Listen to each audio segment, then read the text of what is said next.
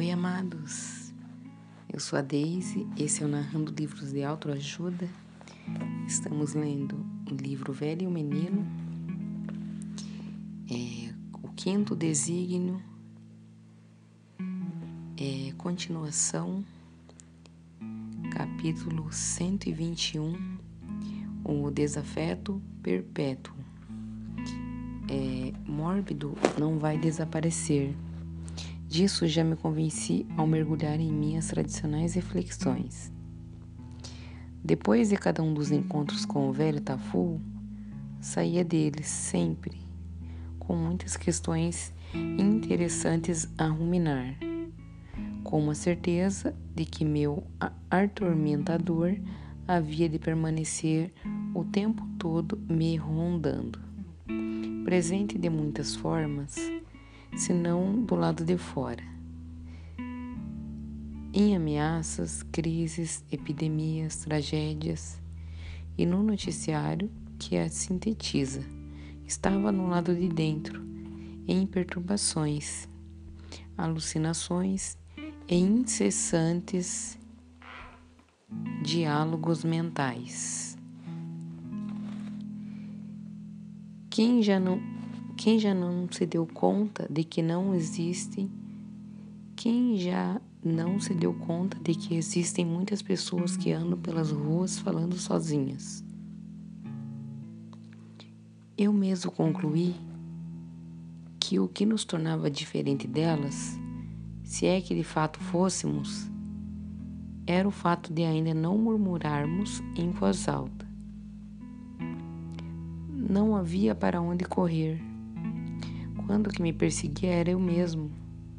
Ao mesmo tempo, o herói e o algoz, o autoritário e o submisso, aquele que algema e o algemado, o controlador e o controlado, o adulto destemido e a criança vulnerável. Sem dúvida, mórbido estava mesmo solto, externa e internamente, como bom camaleão costumava mudar de nome. Medo, sofrimento, tédio, isso no acolá. No aqui tinha outros apelidos. Poderia ter sido nunca mais, tarde demais e a se e a Deus. Assim, concluí que do mórbido não me livraria da mesma forma que um viciado não se livra da droga, pode até modificar a relação com ela, depois de tomar consciência de sua condição de enfermo e decidir tratar-se para ter chance de cura. Mas dela não escapa. Mesmo em abstinência forçada, dela não se distrai é, continua falando a respeito, embora não seja mais um usuário. Mórbido fazia parte da minha experiência humana e continuaria a se manifestar. O velho Tafu deixou bem claro. Errado é deixar que ele roube a cena. Sim, porque não era o protagonista da história que eu queria contar. Era o antagonista que me levava a seguir na direção contrária a correta, sem culpá-lo. Ao tomar consciência dessa realidade, eu podia até agradecer a ele por acionar o alerta de que permitia alterar o rumo indicado por ele. As reflexões me levaram a concluir que meu desafio humano era aceitar a existência da dor. A vida exige sacrifícios. Eu devia sempre me lembrar as coisas não acontecem de mão beijada. Assim, sem mais nem menos, compreendi, porém, corretamente, o que é sacrifício. Não existe a intenção de criar e de encontrar o amor em tudo o que se faz. Sacrifício é sofrimento com significado. Portanto, um sacrifício um sacro ofício ou um ofício sagrado. O meu desafio humano concluí. Era criar condições para que o sublime tivesse lugar. Era o meu maior desejo. É, o dinheiro é bom. Achei que estava no bom caminho. É, meus três desejos passaram pelo crivo do quinto desígnio. Ao realizá-los, os sentimentos serão de ufa, alívio ou de oba. Alegria. Primeiro desejo: contribuir por meio de minha vocação para a construção de empresas bem-sucedidas. Segundo desejo: enriquecer o mundo ao meu redor em benefício de todos. Terceiro desejo: transformar o trabalho em bênção. Ao imaginar o primeiro se realizando, senti uma profunda alegria. O segundo, uma vez conquistado, me deixaria em êxtase. Saber que estaria enriquecendo o mundo ao meu redor, além de mim mesmo, suscitava uma sensação de plenitude o terceiro desejo era o próprio desígnio, o trabalho feito de oba, pura alegria. Antes acreditava ser preciso fazer o que se gosta para vivenciar o trabalho como um ato de amor. Percebia, depois de tantas conversas instigantes, que essa era uma crença enganosa, pois se fossem realizados somente os trabalhos agradáveis, o que seria dos árduos e heróicos, como aqueles necessários para tratar as doenças e enfrentar os, os malefícios das guerras. Aprendi que, para viver o trabalho como um ato de amor, é preciso gostar do que tem de ser feito e aprender a amar todo tipo de trabalho, pois, quando realizado com amor, é revestido de dignidade viveria os meus desejos, mesmo que nada ganhasse para realizá-los. Passei a entender o que disse. É, de fato, Madre Teresa, no esclarecedor diálogo que manteve com um empresário, por dinheiro nenhum faria o que a senhora faz.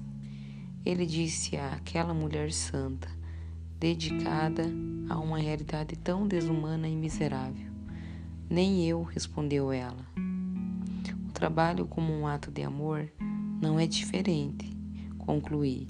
Deve ser vivido da mesma forma, sem almejar algo em troca. Ele é a própria recompensa. Deve ser vivenciado plenamente com devoção, não como obrigação. A propósito, o dinheiro era o tema da última carta que recebi do velho Tafu. O dinheiro é bom, meu caro. Gastá-lo com bons propósitos é apenas a primeira condição para fazer dele algo bom. Há uma observação.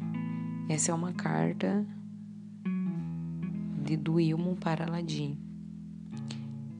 É, saber de onde vem e para onde vai o que circula em nossas mãos é crucial para que seja considerado de fato bom.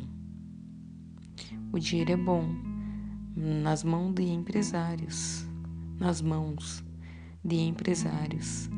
Poderia criar empregos sólidos e dignos. Assim, serve as pessoas e, por decorrência, suas famílias.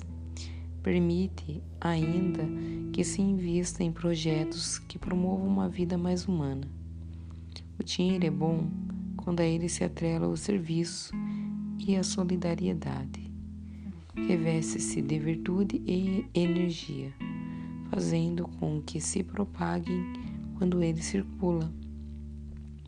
O dinheiro é bom quando, via poupança, é destinado a investimentos que apoiam a arte e a cultura, a educação e a saúde, a justiça e a ecologia e tudo mais que contribui para construir uma humanidade.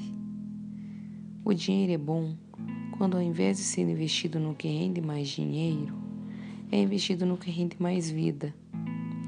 Valorizar o dinheiro pelo dinheiro é como correr atrás do rabo, sem chegar a nenhum lugar. Todo aquele que financia a vida é um dinheiro nobre.